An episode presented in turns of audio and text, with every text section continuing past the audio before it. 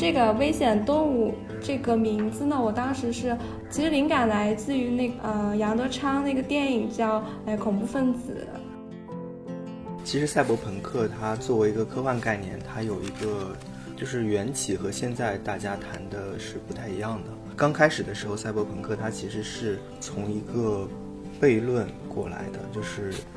呃，比方说你怎么确定现在看到的世界，你眼前看到的世界是真实的世界？你怎么确定你自己不是一个被放在那个实验缸中的脑袋？陈老师的书有多可怕呢？就是他。他的书，他要去计算这个房间的承重量，因为不然有可能这个房子会垮。大家好，这里是后浪剧场，一档后浪出版公司旗下的泛文艺播客。我们关注青年人的生活方式和文化审美。我是小树。今儿这期节目呢，咱们打算聊一聊最近比较火的赛博朋克。以及与咱们每个都市打工人都相关的话题，就是城市生活。那嘉宾是后浪文学最近一本很赛博朋克的新书《危险动物》的作者程角阳。Hello，先跟我们听众打个招呼吧。Hello，Hello，大家好，我是程程。在程程打过招呼之后，我想先向咱们这个广大的。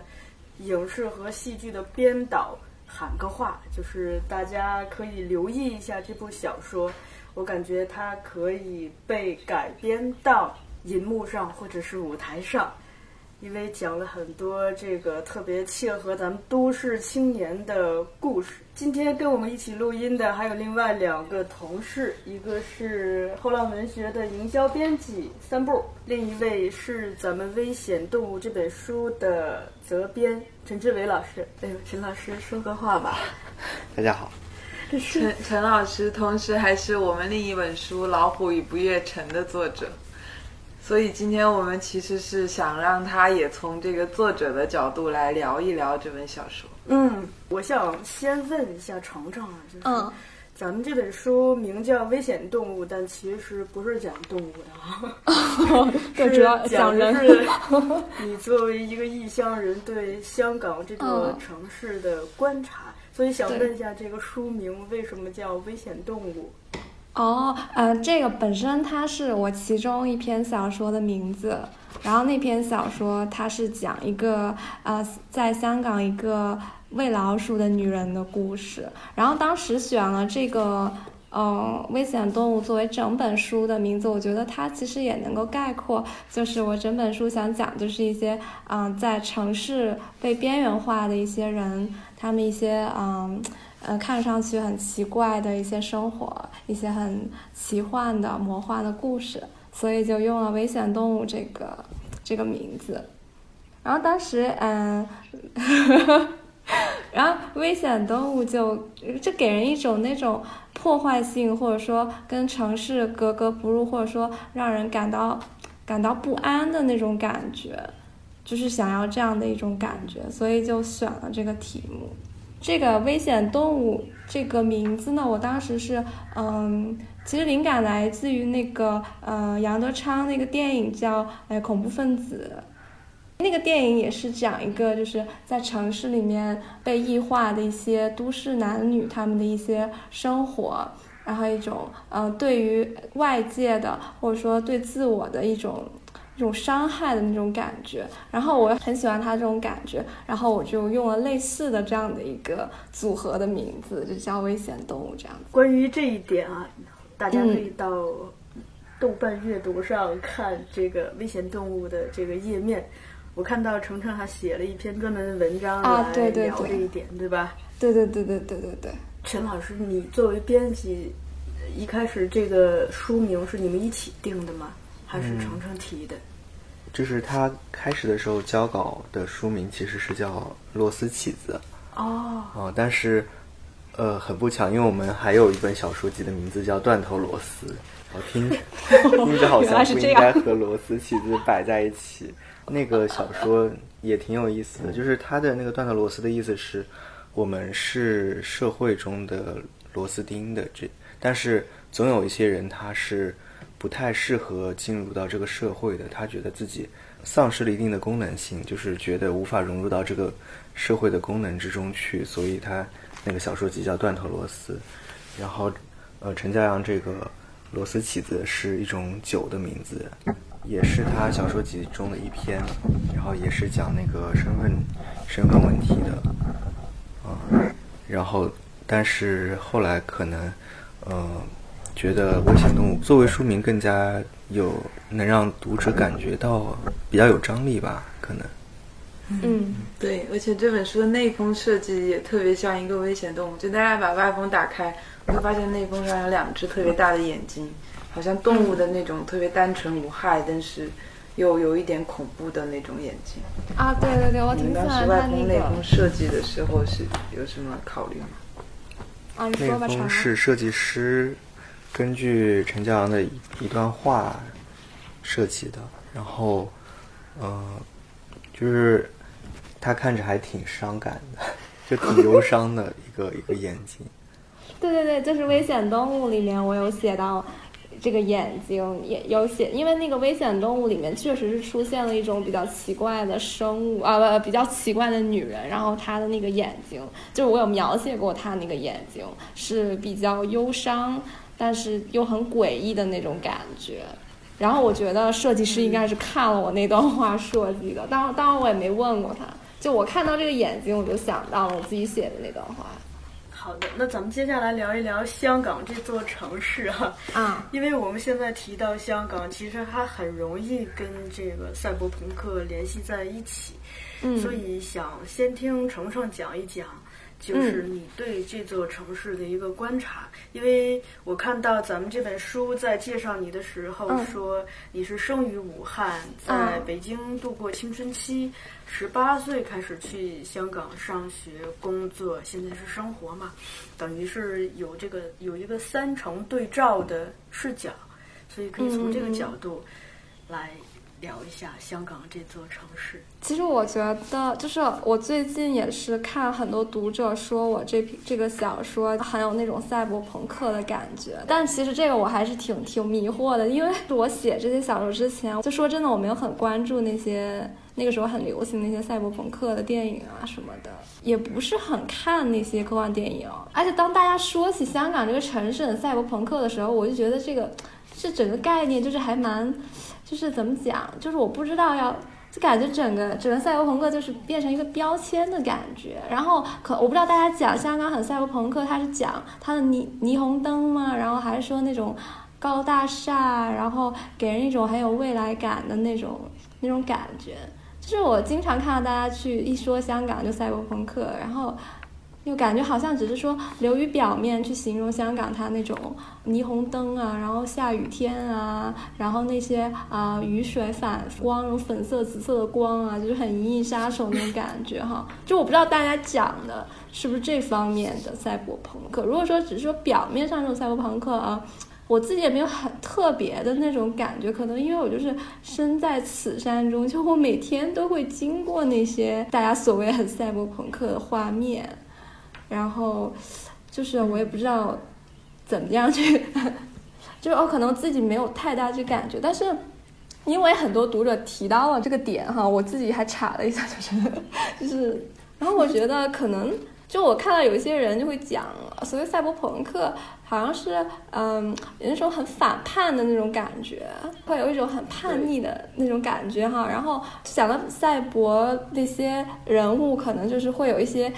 什么电子肢体啊那些，大概是看了这些，然后哦，我自己在回想哦，那我的小说就是《镜面骑士》啊，啊，另一个空间的确也是有这种赛博的这些元素在里。回到香港的话，我我其实对香港最大的感觉就是，它是一个非常商业化的一个一个城市。它的商业化在于，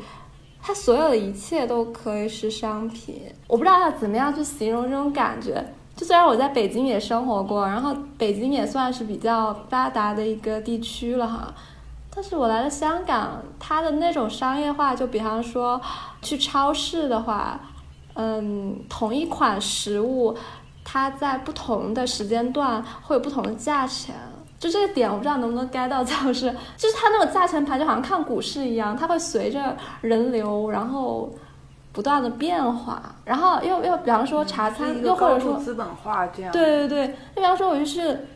茶餐厅去吃东西，它是早上的餐牌。然后到了中午就换一轮，然后到了下午茶时间再换一轮，然后到了晚上再换一轮，然后到了宵夜再换一轮，然后每一轮它换出来的那些餐牌都是五花八门，就是很多很多，让你觉得哎，我身边就我眼前充满了选择，就是各种各样的选择，它是迎面而来的，你没有办法去拒绝那些选择，而那些选择就是在无意识就是潜入你一个消费的这样的一个意识。就是你一定要买，而且它会变得很快，因为它那个价钱会变得很快。你此刻不买，它可能会不会价钱又涨上去了，或者怎么样？而且因为香港它整个街道比较狭窄，然后香港有很多那种地产中介，就什么中原地产啊什么那些，然后它那些小小的门面上面，他们就会贴满各种各样的那些房产的广告。然后上面就全部都是价钱，就什么五百多万啊，然后一千万，就是它迎面而来都是各种各样的价钱，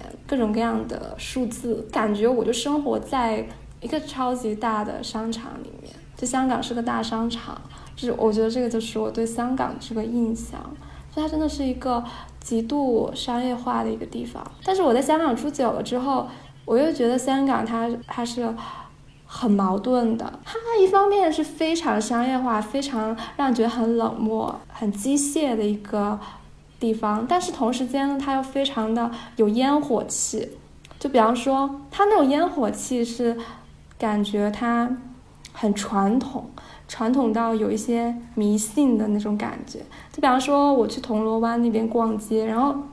我不知道你们有没有去铜锣湾那边旅游，因为铜锣湾那边就是出名购物。就有各种各样大型的商场，然后高楼大厦，但是走着走着，你就会突然经过一片天桥，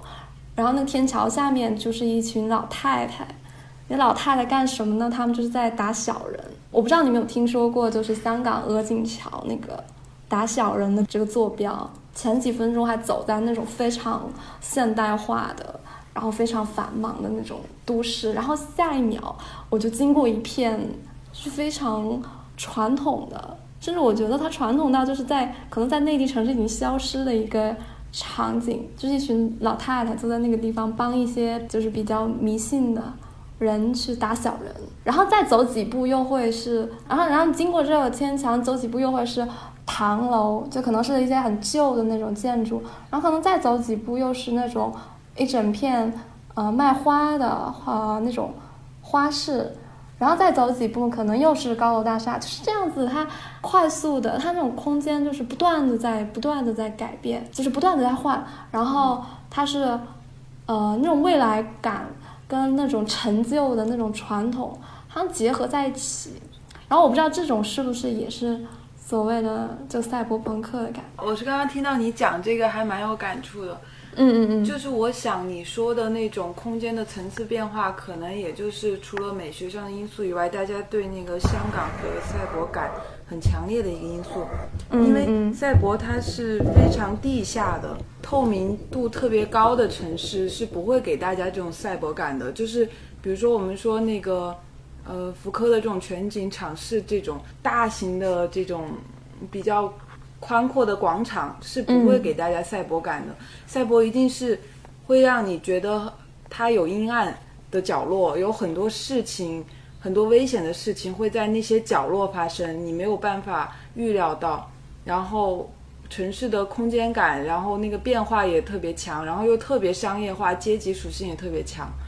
然后刚刚我听你说，其实是感觉香港真的是蛮赛博感的。因为这和呃内地地区就完全不一样的感觉。其实赛博朋克它作为一个科幻概念，它有一个就是缘起和现在大家谈的是不太一样的。刚开始的时候，赛博朋克它其实是从一个悖论过来的，就是呃，比方说你怎么确定现在看到的世界，你眼前看到的世界是真实的世界？你怎么确定你自己不是一个被放在？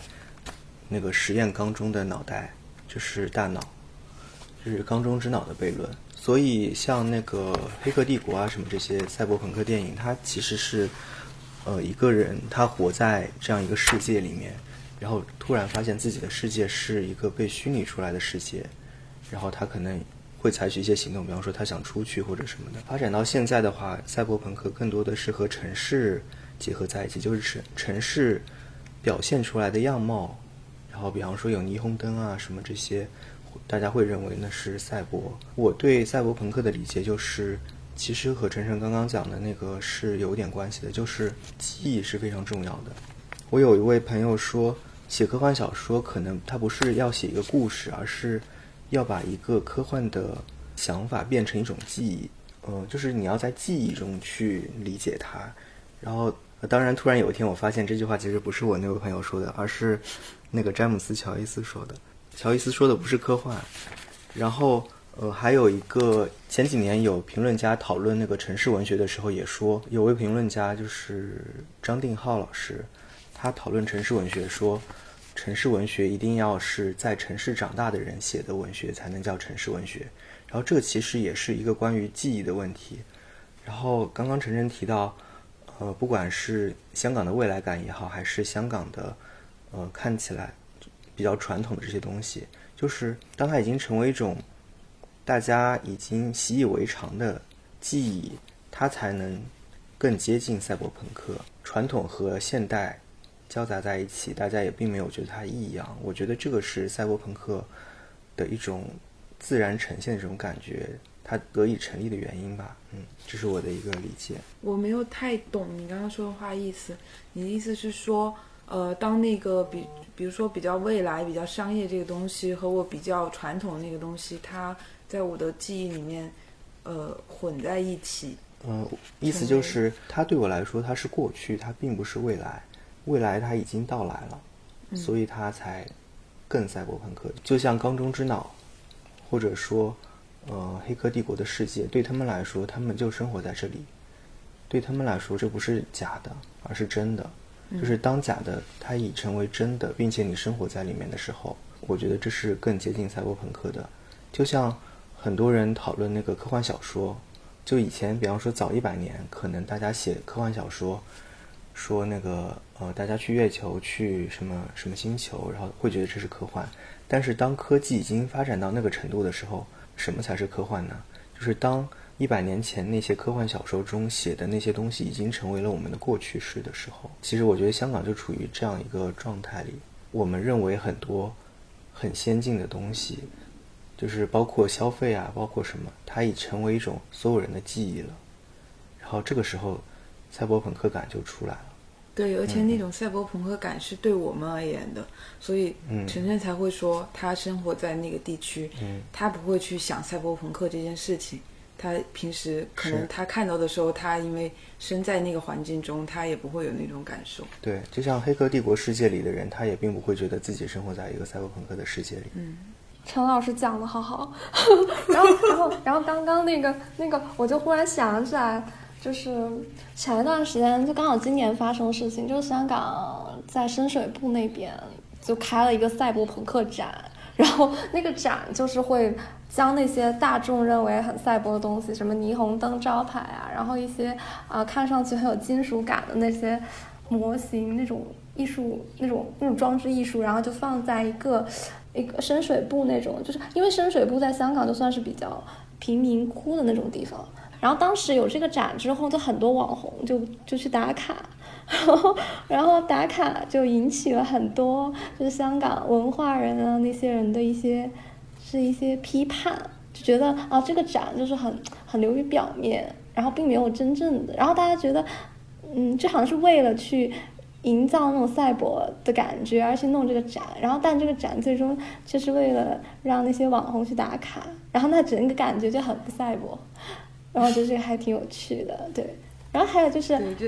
其实我一直在想，为什么那一年会写一些跟科幻有关的小说？那其实真的是因为我当时的生活是我刚好在给一个那个广告公司工作，然后那广告公司它很巧，就是主打一些科幻系列的一些宣传案。就比方说那个时候，VR 刚刚开始。就是还没有很流行。但是我那家公司他们就还比较先锋，然后他们就会拿 VR 技术就当做一个一个卖点，就是我帮你公司去宣传一个什么产品的时候，那我们就融入这个。搞一个什么 VR 互动的这样的一个一个线下活动啊，然后就吸引大家去玩，然后或者说呃为了去宣传一个产品，我们甚至就会用到这个全息投影，叫 hologram。是不是？我忘了那个中文什么？对，反正就是搞的好像是很高大上的。然后当时我有印象，就做了一个类似于那种金字塔的一个模型，然后是透明的，然后中间就好像有那种点灯的感觉，反正点亮了，然后就是透明的一个金字塔，然后里面呢就会有一些呃全息投影，那个投影就好像是哈利波特那种学院。就选人的名字那种感觉，然后不停的在里面滚动，但实际上他做的就是一个抽奖活动这样。然后我当时就觉得，就这些广告案，因为这种宣传活动，然后完全就是为了，就是让整个企业或者说让整个商业活动看上去更高级，然后就特地去花大价钱去搞这种科幻的这种。这种宣传活动，然后当时我就觉得是很华而不实的，就觉得啊，这些这些新鲜的技术推出来，最终还是会被大家当做是一种一种商品，或者说一种呃吸引别人那种花花蝴蝶的那种感觉，然后就当时对对，然后每天就会就会思考这些。这个又跳到了另外一篇，就是你们也说有点赛博感那个另一个空间的那个小说，它也是有一点科幻，但是讲的又是香港的一些土地问题，就是房房价问题，也是那段时间写的。那段时间是哦，我们公司会给一些房地产做广告，但是那些房地产其实我们知道它的内幕，知道它的黑幕，啊，而且他也知道他找我们广告公司来做广告就是为了洗白他们，然后我们的同事就会。就怎么讲，就会觉得大家好像是在昧着良心，然后去洗白一个黑心的地产公司，但是呢又不得不这样做，然后所以就就会结合科幻去反映这样的一个嗯土地问题。哎，我看你的小说里面好多篇都有写到另一个空间或者世界啊，对对对对，哎，我也不知道为什么会有这样的想法。是另一个世界，它对你来说意味着什么？是一个逃离的出口吗？嗯，那个时候就比方说啊，另一个空间，还有那个《消失不消失奇遇记》里面，会有一个感觉是另一个时空的感觉。因为，但我觉得这个可能真的就是很个人的感受。就我时常觉得，好像嗯，我在慢慢成长，然后就尤其是进入社会以后，好像要被迫做一些啊自己不喜欢做事情。嗯，然后那我在就感觉自我进行一场博弈，然后最终好像是为了要生存下去，我就放下了最初的那个自己。但是我就很想，如果说有一个地方存放那些每个人你放弃的那些自我或者什么，就这个就是很纯粹、很个人的一些想象吧，对。然后再加上，但但我看你那些小说蛮感动的啊，是吗？因为你虽然虚构另一个空间，嗯，但是主人公都会选择回到现实世界。哦，就他好像有一个人物的成长那种感觉，我很喜欢那个结尾。嗯嗯，就是他没有去到另一个更美好的、好像更虚幻的空间，他选择回到现实生活来承受一些东西。啊，对对对啊，那是《千与千寻》吗？《千与千寻》。哦，对对对，就这个还是最终选择了，就是勇敢的去面对什么吧。哦，你觉得挺感动的哈，但是我觉得还是挺伤感的，就是好像是没有办法和无奈这样做的。这样子，这是我个人觉得哈。陈老师听了这个，你的写作对你来说，嗯，就是我我也会写另一个空间啊。我的小说集里面。两篇比较长的，都是写有另一个空间，就是写一个在现实空间背后移动的空间。然后，呃，里面都写到了主角去刺杀别人。然后那个，呃，一篇是写那个主角去超市里面戳矿泉水瓶，然后他觉得自己到了另一个空间。另外一篇主角是一只老虎。然后其实还有一篇没有写，我本来是想写一个。呃，主角都是在另一个空间，然后进行自杀的一个三部曲。然后第三篇没有写的是写一个刺客，然后要去刺杀另外一家工厂的厂长，这样。我觉得这个，呃，以异空间去写生活是一个比较常见的写法吧。就是写作本来就是提供一个异空间的东西，每个人选择写作肯定是有不同的理由。就是所以每个人在处理的时候，我觉得这相当于是一种有点原写作的感觉，就是异空间在小说中的位置，然后只不过有的人呈现成这样，有的人呈现成那样。哎，我想问一下，就是呃，三部跟陈老师，你们有去过香港吗？我去过一次，没有。想听听你们对香港的印象。是是这样的，就是我和香港的一个联系是，有一年我参加。香港青年文学奖，然后对你不是拿奖然后，然后我和陈骄阳都拿奖了，但是我没有去，是同一届，所以很早就结缘了。嗯，那个时候不认识。然后现在你成为了他的编辑。对对，当时是另外一个，就是还有一个朋友获奖了，然后我让另外一个朋友帮我去拿的。那你们对香港的印象呢？不管是去过还是没去过。我其实感感觉也是比较商业化的，因为我去香港，我都不知道去哪玩，我就是购物。还有一个感受就是比较拥挤吧，就是人特别多，然后你感觉那个楼房啊什么的特别拥挤。我我记得那个陈小阳他那个小说里面也有写到说。呃，你们那边就是就是香港地区那边就居住空间，人均居住空间特别小，对吧？啊，对对对，这个这个是可以讲讲。哎呦，那个小到哈，就是 它不仅小，它还很贵哈。我我第一次去香港，就是第一天我是住那个青年旅馆哦，嗯，它就是整个胶囊那么小，你就只能躺进去。对啊，然后然后那个价格也不是很便宜。对，就比方说，真的很夸张，就是嗯，比方说香港普通的一个房，普通的嗯，大概三十多平方、四十多平方吧，就很普通的一个公寓，那它就要正常就是一万三、一万二三一个月这样子。这个已经是我一两年前的价钱了，不知道今年，不知道最近又涨成了什么样子。而且你要想象，他们是真的是一家三四五口。然后就生活在三十到五十平方的这样的一个房子里面，然后，然后我记得我第一次到香港同学家做客，我真的是吓到了，就是他们家，我想想，因为香港他们就是喜欢，就是会生很多孩子，我想想他们家好像有三个孩子，然后就是一家五口。然后住在大概就四十平方的一个房子吧，他然后他们家就是到处都是那种折叠门，或者说那种门帘。然后，比方说客厅，他就会自己用一个帘子隔出来，然后在门，就是我一进门就是他弟弟跟妹妹的一个高低床，然后再往前走可能是沙发，胳膊稍微往前伸可能就是电视，然后你的右手边可能又是一个折叠的餐桌，然后你把餐桌打开可以吃饭。他父母好像也是住的那种高低床，因为只有一个卧室还是怎么样。反正就是非常非常小，然后当时我可能以为是我同学的那个家境不太好，因为他是住在那种公屋的，就是政府资助的那些房子嘛。然后但是后来我认识一些就是可能自己家里面买了房子的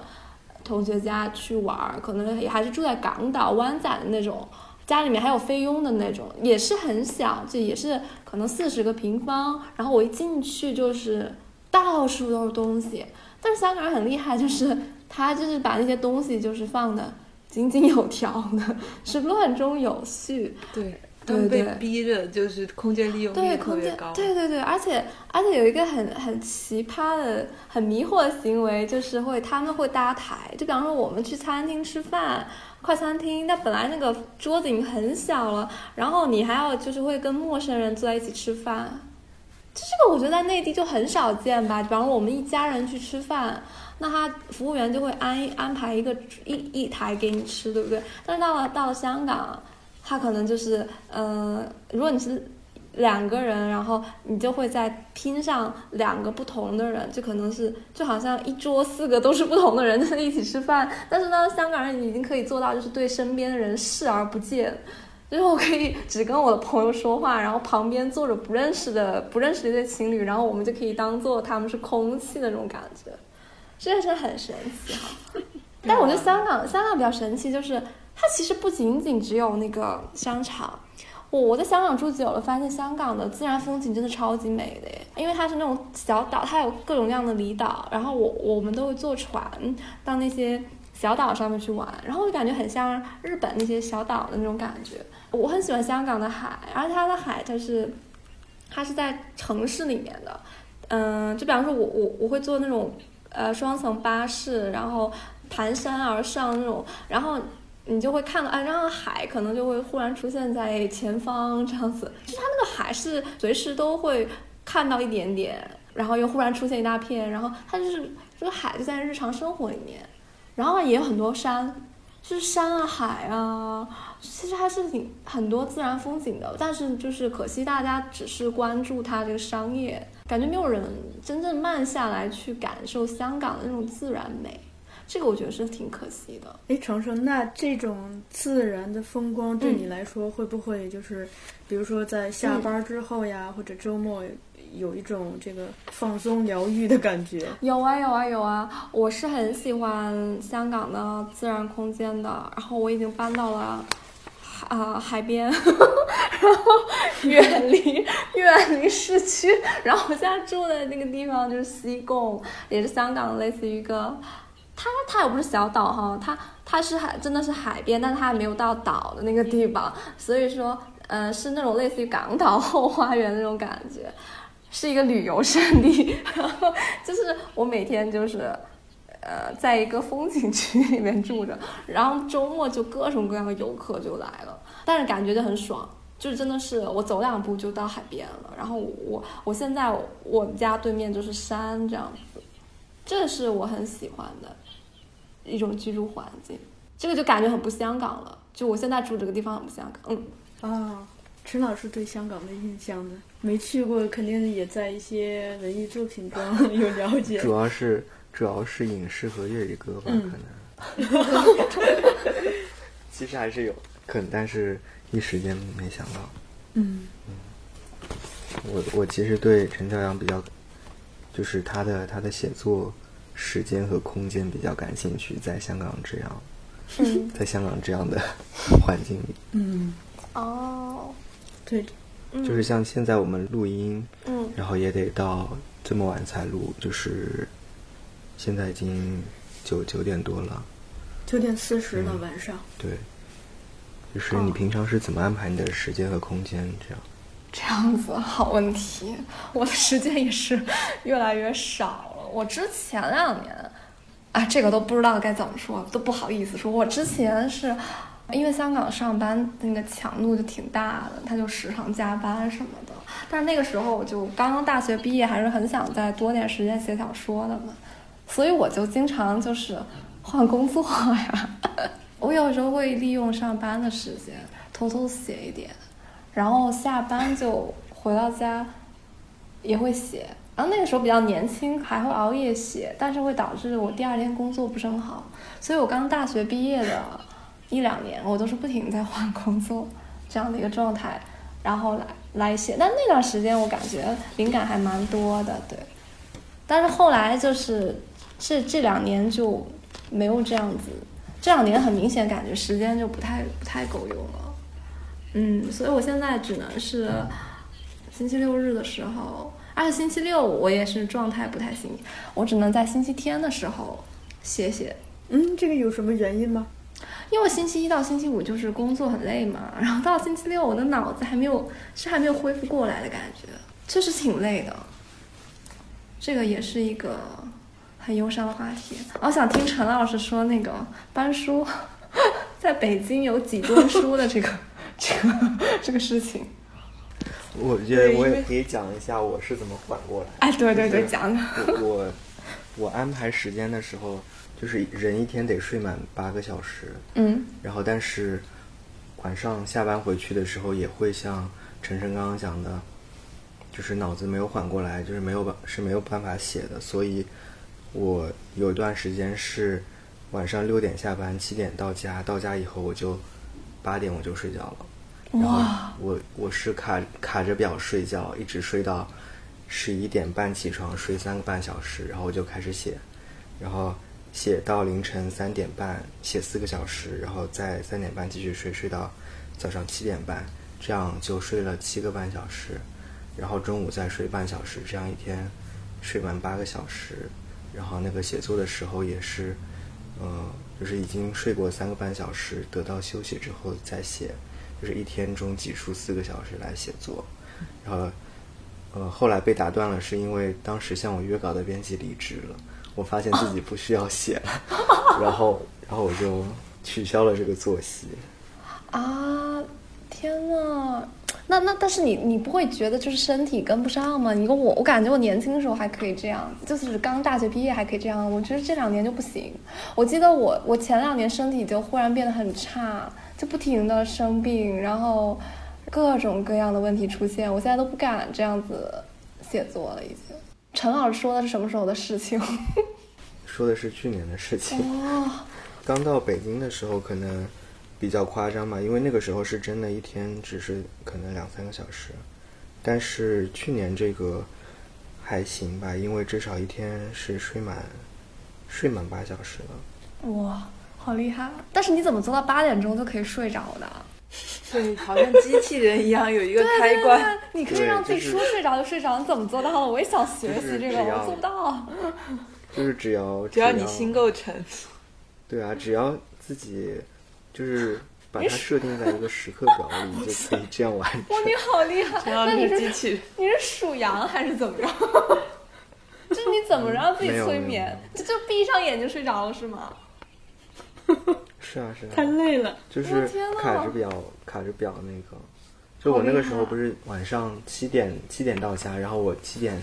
到八点之间要做什么事情，我就拿那个厨房的厨房的钟拧一下，然后吸在冰箱上，我就开始计时。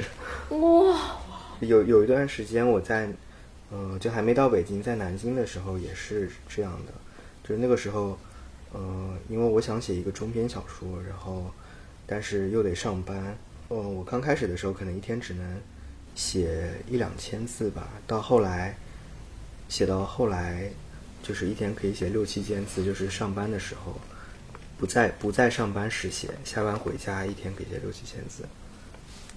哇，就是我觉得，嗯，可能是需要一个嗯适应过程吧。但是有个问题想问，就你不会觉得就是中途被打断了，然后那个思绪很难回来吗？反正我是有这个问题，就是我需要一个完整的，可能我需要完整的一天，然后可以写。但是如果说对我要是每天下班写一点，然后第二天我思绪又断了，这个我就很痛苦哎。我觉得海明威说的很对啊，他说就是当你写到第二天知道写什么的时候，你就可以停下来了。其实就是连续写作的关键在于说，就是要如何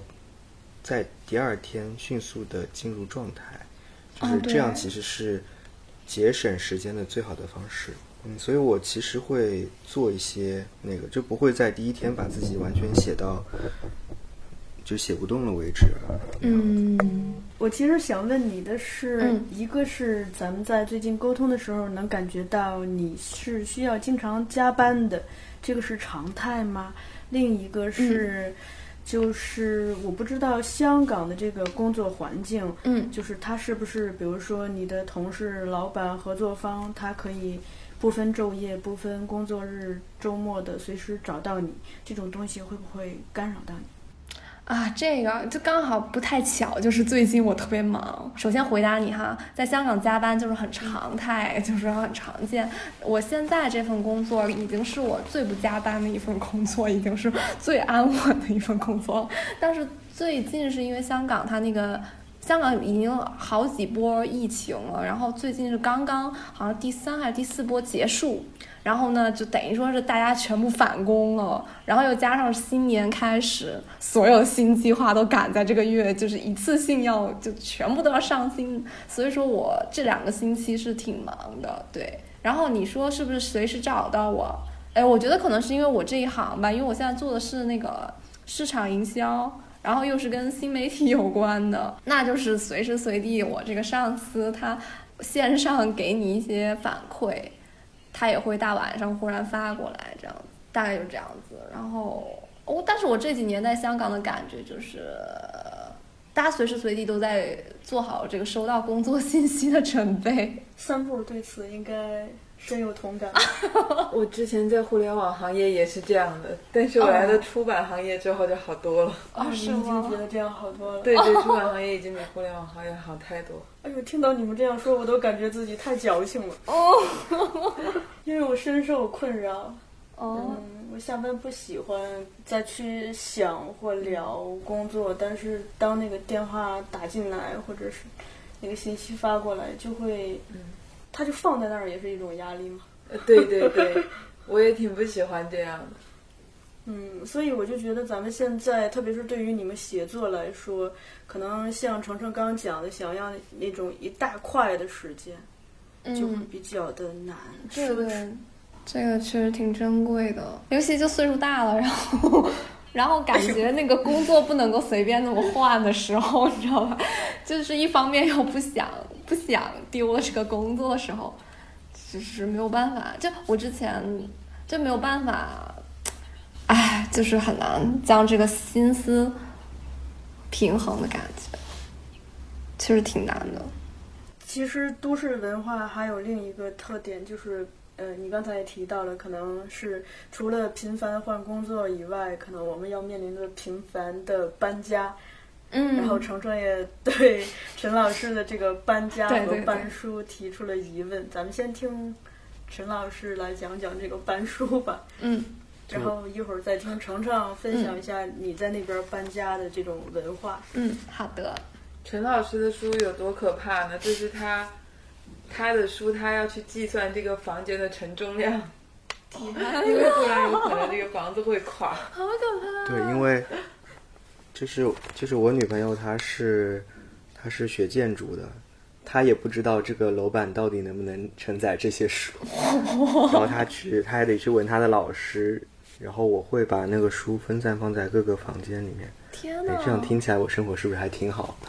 就是我至少可以租到有各个房间。然后其实我搬书可能是常态吧，我有很多我买的书，我就十几年就再也没有见过它了。我可能是高中的时候，高中的时候买了一些书，高中时候在校外住过一段时间，住过一年多吧。我高中毕业搬回家了，搬回家了以后，那个书就找了一个仓库摆起来，然后那些书我就再也没有见过见过它。然后等我大学毕业，然后又搬了两次，然后我也我也是再也没有见到他们。然后大学毕业以后，呃，在南京工作，就是杂杂志社上班。后来我离开南京到了北京，然后南京那些书我也就再也没有见过他们了。然后这现是这个书的消失奇遇记，对，是晨晨的小说名。当时我觉得我去计算一个书书的量到底有多少的能力在逐步提升。然后现在我的这个量大概是，呃，叫搬家公司比较大的那种车，就不是货车，不是那种厢式货车，是那种比较大的金杯，比金杯稍微大一点的那种，可能要拉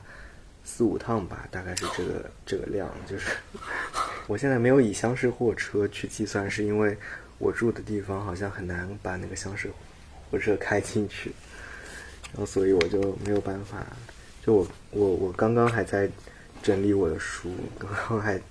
跑回家整书去了。做了个计算，就是一本书，如果是书的内容纸用了纸张多少，是以印章计算的嘛？然后如果算它是十个印章的话，一本书，呃，用七十克的纸，它算下来可能也有半斤。然后我在北京的书，大概可能有两两三吨吧。然后我天呐！有种数字去替换它，还挺有意思的。然后，然后两三吨的概念就是，如果一箱是三十斤的话，那就有几百箱。但是实实际上，我最近大概打包了三百个箱子，因为大箱子没有那么多，就得打包小箱子。那你睡哪儿？我睡在床上，但是但是其实我觉得我不太需要床。我以前看一个动画片叫叫《飞出个未来》，然后里面有个机器人特别好玩。然后里面有一个机器人，它睡觉是站着睡觉的，它睡在一个像鞋柜一样的地方，然后我就觉得我可以这样生活。那个机器人有个好朋友就是男主角嘛，男主角一直觉得那个机器人好可怜，生活在这样的地方。直到有一天，那个机器人把他鞋柜后面还有一个门打开，发现里面是一个豪宅的时候，另一个空间。对对对，我觉得这可能就像是香港和晨晨小说的这种感觉，就是鞋柜得站着睡觉的，这个可能是香港的空间的现状，然后小说中的是晨晨写的。刚刚我们有其实有聊到那个城市的边缘人，有也有聊到这种城市的拥挤和压力。嗯嗯但是陈晨小说有一个非常明显的特点，就是他写了很多怪人。嗯，哦对哈，所所以我想跟两位写小说的作者聊一聊这个怪人的问问题。嗯聊怪人之前，纯纯也可以先接陈老师这个话，简单的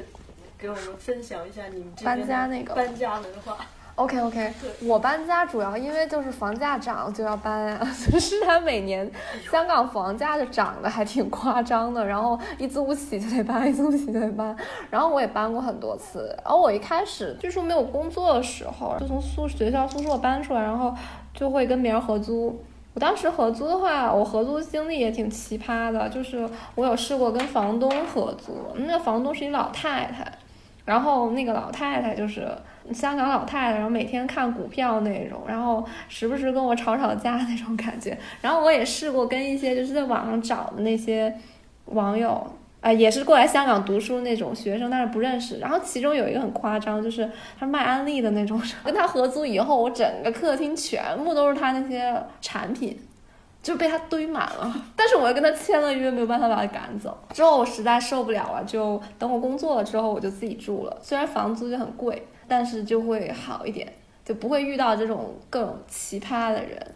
然后我搬家最痛苦，对，也是因为搬书。我去了香港以后，我基本上也不怎么买，就自从要搬家以后，我就不怎么买书了。陈老师真的是精神可嘉，那个书真的超级重，有有一次实在是搬不动了，因为香港搬家很贵的。就比方说，我要请人把它从地上搬到这个他的车上，可能他要收一波手续费，就这种感觉。他这个人工就是很贵的嘛，所以那那个书真的很重。有我买的有时候是简体书，因为我网购过来到香港，然后我有时候想要香港那些二手书店收，但是他们有的又不收简体书，我就挺可惜，最后没有办法就。就扔掉，这样就是太多了，实在搬不动就，就我搬家经历就是大概这样子，搬的挺频繁的。我们来讨论怪人吧，都市里的怪人。陈老师印象深刻的，比如说这本书里头讲怪人的，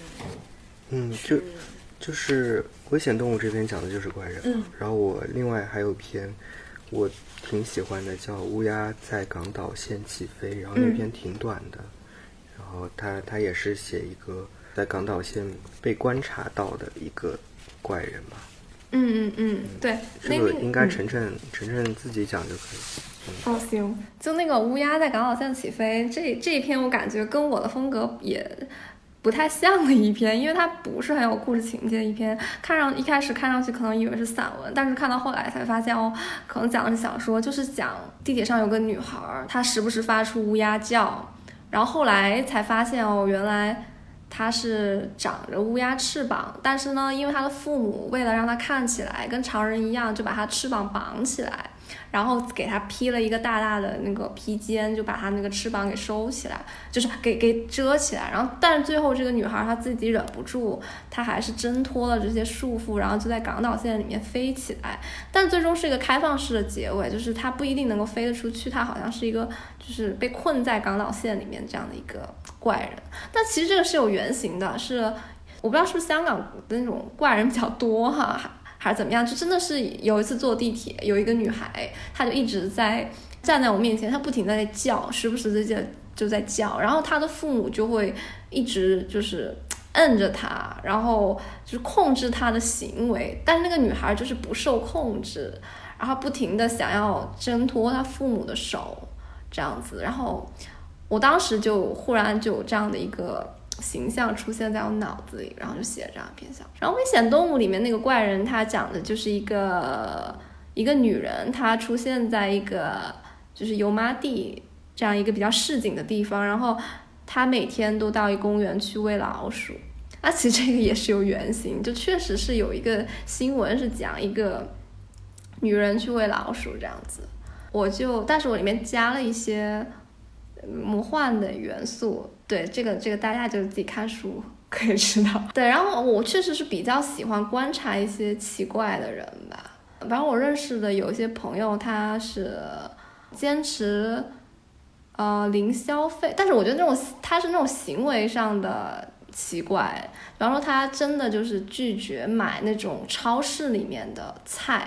因为他要反那个大集团的那种垄断。然后他就会可能自己去种一些菜，不去买那种大集团的菜，这样的一种行为，这种怪人挺反叛的。这种我可能会比较留意这种人呢。陈老师怎么看这些怪人？嗯，就很正常啊，就是 我觉得是，就是越城市化，然后交流越频繁，然后人越拥挤的地方，可能会有越多的怪人。就其实像本雅明他说的那种，那种城市浪荡子，他其实也是怪人的形象吧。就我我到北京的时候，我应该也是一个怪人吧，因为我当时到北京什么事情都不干，就租了个房子，然后就躺在家里面躺了半年，什么事情都没有做，然后突然有一天，朱老师朱越老师叫我去面试。然后我就去面试了，是因为我住的地方离后浪只有十分钟的路，然后我就穿的超随便就来面试了。我看那个巴黎评论的访谈是凯鲁亚克还不知道谁，然后说自己有一把吉他，突然有一天不喜欢这把吉他了，就送给了坐在地铁口的一个人。然后我觉得这个行为其实。很有意思，就是我觉得可能是在一个很城市化的地方，然后才会有这种行为，就是一个人突然在地铁口就把自己的吉他送给了另一个人。然后我也想分享一个我朋友认识的怪人吧。呃，我一个朋友他是开书店的，他那个书店就是很奇怪，他也没法卖书。开书店的那个朋友本身就有点奇怪，他。喜欢进一些国外的杂志，然后他也不管那个杂志是什么内容，他觉得那个杂志挺好看，他就进了。然后每年就一直亏钱，怎么也肯定是赚不回来这个钱的。然后那个书店二楼就是可以住人的那种嘛，他就自己住在那个二楼。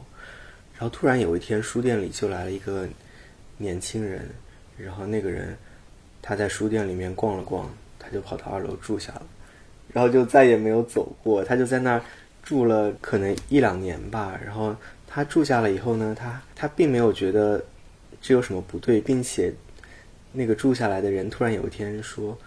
嗯，我想学习做菜。”然后他就列了一个单子，说：“我要买这些调料，你帮我买。”然后，然后我那个开书店的朋友就真的帮他买了买了这些调料，让他去练习他的厨艺。就是我觉得可能是。城市发达到了一定程度，然后人与人的交际，嗯，就是得足够多，然后它才会足够多元多样化，然后会有就是在边缘会出现这样的人，就是可能两个或者几个这样的人碰上了，就会有些奇怪的事情。嗯，这挺有意思的。那之后呢？那那人还住在你朋友书店里吗？我不知道，因为我很久没有。很久没有去他的书店了。他那个人是男的还是女的？他们是同性还是异性？有没有发生？他们是同性，但是他们应该没有发生点什么。我女朋友也没有拒绝。对啊，没有拒绝，而且他欠很多钱，因为他那个书店每年都亏钱，他就欠着钱，坚持把那书店一直开着，然后还要养一个不知为什么、不知从哪儿来的文艺青年。这样，这个真的挺有意思的。怪人其实意思就是他会做一些和我们平常会做的事情不一样的人。可能对我来说，反而是城市在城市里这种这种状况会比在乡村或者是边缘一些地方要发生的状况更小。因为我觉得我小时候住在农村的时候，其实是有很多奇奇怪怪的人，对。但到了城市之后，大家我身边的人反而生活会比较趋同，但但也可能跟我自己个人的那个按部就班的生活有关系。我最后问三位一个问题吧，由我来问，我就不回答。嗯，如果你们要变成一种奇怪的危险动物，啊、你们可以自己想象那样的一种动物，它不一定是现实生活中存在的。嗯，你们会想变成什么动物？咱们要不直接把这个问题变成一个互动问题吧，问大家吧。好啊，咱们一聊又又又半个钟头过去了。大家可以给我们留言。嗯，对。其实那个要感谢程程带来这本书，我也是因为录咱们这期节目才读到了这本书，然后就一下子对于我来说是一个新视野，因为我以往读的还是都是过去的小说，嗯，也还停留在这个好像似乎中国没有城市文学的这种陈旧的年代，然后读了之后 大开眼界，而且是。特别是知道作者这么年轻之后，让我看到了一个年轻的打工人在观察日常生活时的很多种不同的角度，这些可能也是适合我们广大的这个生活在都市里头的年轻人来学习、参照，或者是就是拿来阅读、感受的，然后看到就是我们所生活的空间之外的另一个空间。